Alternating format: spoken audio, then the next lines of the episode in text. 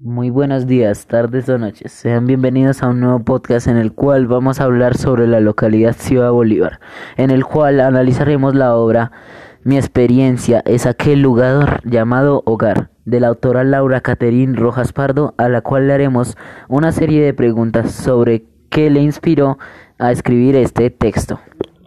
Para empezar, vamos a leer el texto de Laura. Mi experiencia en aquel lugar llamado Hogar. Una ciudad que se ve inundada de gente pero a la vez vacía. Hoy vivimos en una ciudad urbanizada, lugares que se ven organizados de acuerdo a sus políticas, pero que tan cerca de ellos se pueden ver las distintas calles que los unen. Estos totalmente desbaratadas en su imagen. Basura, elismas tempestuosos, olores desagradables, cosas que se perciben de lugares que a pesar de estar tan lejos se pueden sentir tan cerca. ¿Será que eso es lo que le espanta a la gente para que no salga de su casa? Melancolía, enojo, tristeza, decepción. Hay bastantes emociones en esas carreteras que llamamos, que llamamos autopistas y avenidas, esas emociones que se intensifican entre semana en Bogotá. Lugares que parecen deshabitados aquellos días en los que se trabaja. A pesar de haber tanta multitud en transporte, carreteras y calles, no se ve prácticamente ni un alma con ganas de trabajar. Con sueldos como los que se ven, ya hasta trabajar vendiendo bonais no suena tan mal. Compartir en familia, leer, trabajo, palabras que se están volviendo totalmente desconocidas entre la juventud de hoy en día.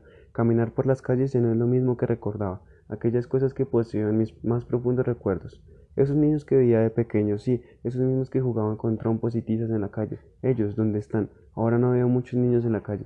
¿Quién diría que la tecnología los atraparía tan rápido? Aunque no solo la tecnología nos ha arruinado. Violencia por doquier, adicciones letales, cosas de las que la mayoría de padres los temen hoy en día padres que también fueron consumidos por esas modas, si es que en verdad se les puede denominar de tal manera. Paso de eso. No tengo mínimo interés en saber sobre aquellas cosas que incluso que he escuchado que se hablan en mi colegio. Bazuco, Fribase, Chamber, Esmirno. Palabras que jamás había oído en mi vida. Pero al parecer son palabras que conocen muchos jóvenes hoy en día. ¿Qué día nos encontrábamos en el colegio, en clases? Llegan y empezamos a hablar de licor con los profesores. Es por eso, es por eso un tema que se presentó en nuestro salón. Pum, lanza la pregunta qué licores son los más bebidos por los colombianos. Y ahí sí fue. Yo nada más conocía que se veía mucha cerveza y aguardiente, pero en, eso unos compañeros empiezan a decir un montón de licores que ni siquiera los profes conocían. Todos quedábamos con caras de impactados y otros por ahí echando risas. Yo ya no tengo un vocabulario que se pueda decir que es colombiano, no me gusta, lo aborrezco. Las aborrezco, las groserías, palabras inventadas y mala ortografía, cosas que nunca aparezca, me atormentan y me molestan.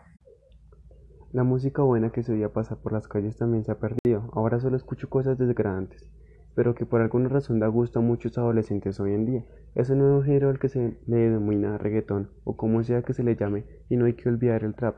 Eso es lo que se escucha actualmente.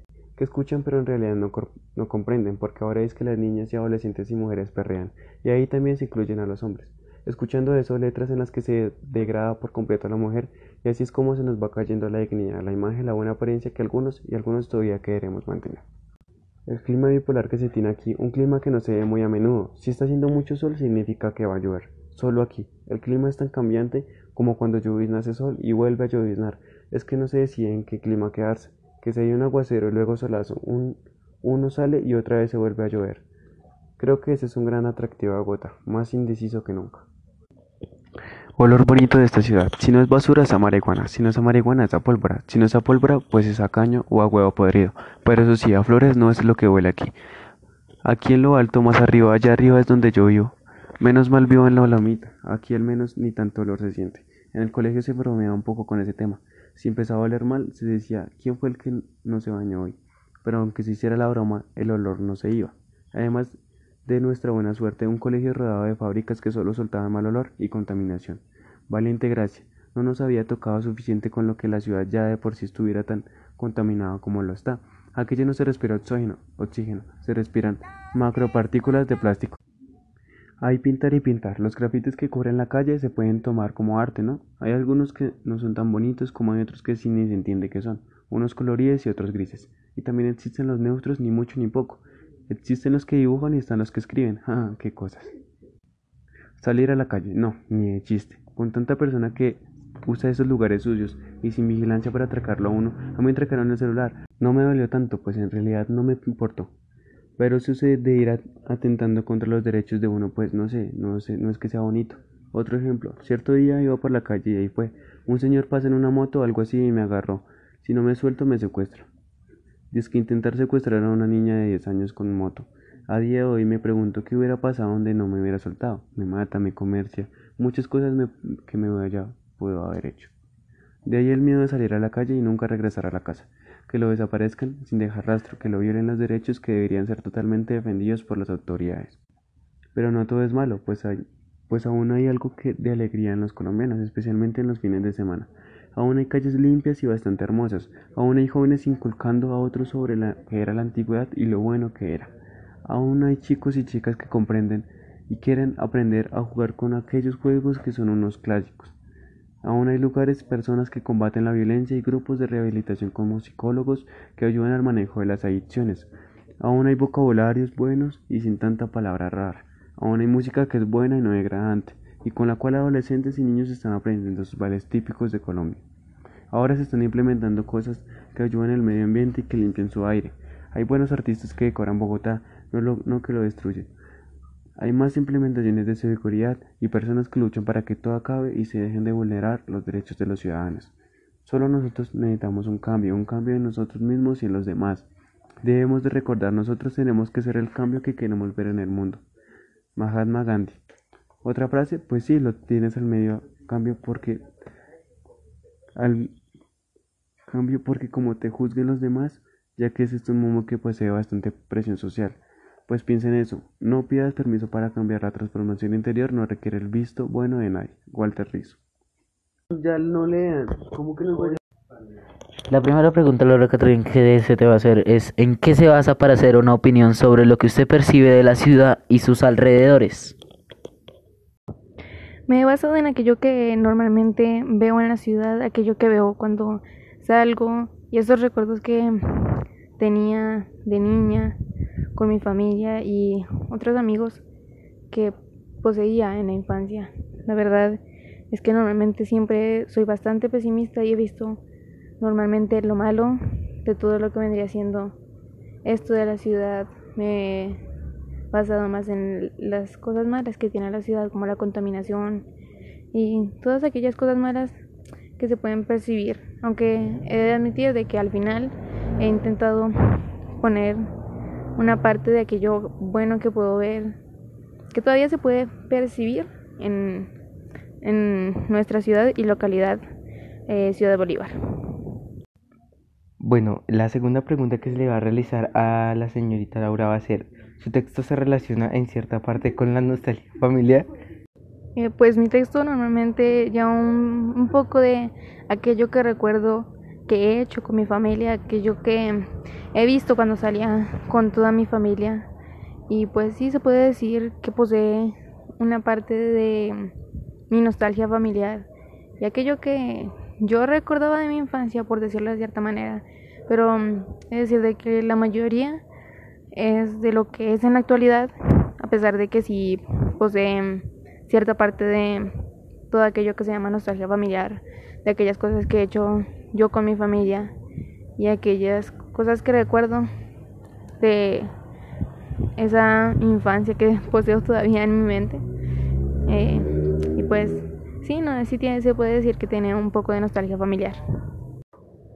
La siguiente pregunta que queremos hacer a Laura es ¿cómo cree que las tecnologías actuales han afectado a los jóvenes? Pues a mi opinión y a mi parecer, eh, me parece bastante que las tecnologías, las tecnologías actuales han ayudado en las industrias como lo que sería la medicina, para los trabajos, para las fábricas y ese tipo de cosas como que se pueden ver en la actualidad, pero también nos han, ah, nos han hecho perder aquellas cosas esenciales que teníamos antes, como por ejemplo aquellos días en los que uno se reunía en familia, por ejemplo, a jugar esos juegos clásicos como el parqués em, y juegos así de mesa. Y eso se ha perdido porque ahora con el celular normalmente casi no ponemos atención a esas cosas y olvidamos aquello que era nuestra esencia en la antigüedad. Y pues eso me parece que han hecho las tecnologías actuales. Sí han ayudado, pero también nos, nos han afectado distinta, con distintas cosas a nosotros eh, y a nuestros, a, a, los niños de hoy en día, mejor dicho. Um, y sí, me parece que tanto han sido buenas como han sido malas. O sea, tienen sus, sus pros y sus contras. La última pregunta que le queremos hacer a Laura es, ¿has tenido alguna experiencia relacionada con la juventud y el alcohol? La verdad es que sí he tenido distintas experiencias con los jóvenes y el alcohol, ya que, pues una, eh, espero no se ofendan mis amigos del colegio, han sido una experiencia con ellos, ya que he podido ver cómo hubieron distintos casos en los que se llevó alcohol al colegio y se produjeron distintos problemas que no debieron haberse producido, producido, mejor dicho. tanto en paseos como simplemente en ir a ver una película a un salón. También he tenido distintas experiencias fuera del, fuera del colegio, como lo serían cuando vamos a uno de esos pueblos que todavía son pues clásicos, como lo que serían Santander, ya que pues allá normalmente el trago, la cerveza a los niños es bastante, o sea, bastante eh, fácil para que los niños tomen una cerveza, pues los adultos no, como que no le dan demasiada importancia a esto. Yo he visto personas que ya tienen su dinero, o sea, niños que ya tienen su dinero y que van y simplemente van a una tienda y compran el alcohol como si nada es algo que al parecer, que a pesar de todo, que sea malo, me parece algo que no debería hacerse. O sea, y si se hace sería con bastante cuidado para que no sucedan problemáticas fuertes como lo serían una muerte de alguno de estos niños por sobredosis de alcohol, porque como se como dice el dicho, todo en exceso es malo. En cuanto a las conclusiones de mi escrito, se puede decir que las formas de violencia que yo represento ahí serían las cosas como violencia a la mujer, aquellas cosas como el robo y todo aquello que está unido a los a las cosas de violencia que han sucedido en nuestro país. También puedo decir exactamente que nuestros derechos ya no son respetados, son totalmente violados, tanto por parte de cualquier persona, porque ya que cualquier persona puede decirnos como callarnos nuestras expresiones y eso ya sería y respetar el derecho a la libre expresión local no es algo que se deba hacer y ya de por sí se denota bastante el cómo nuestros derechos humanos también son violados. Por ejemplo, cuando en nuestra, en nuestra localidad se pudo evidenciar que se encontraban cuerpos muertos y degollados y que las autoridades investigan quiénes fueron, pero todavía no se, no se sabe esto. Me pregunto cómo es que de tantos cuerpos no se ha podido encontrar ni en una cámara de vigilancia qué ha sucedido. Voy a decir que claro, es difícil, pero hay que intentar con todo eh, eh, el saber qué pasó ahí. Porque normalmente hay veces en que hasta los aquellas aquellas personas que matan, aquellos asesinos, eh, se salvan. ¿Por qué? Fácil, el entregar dinero. El dinero se vuelve algo preciado para todas las personas, diría yo. Y se vuelve que ya nosotros empezamos a aceptar cualquier cosa por dinero.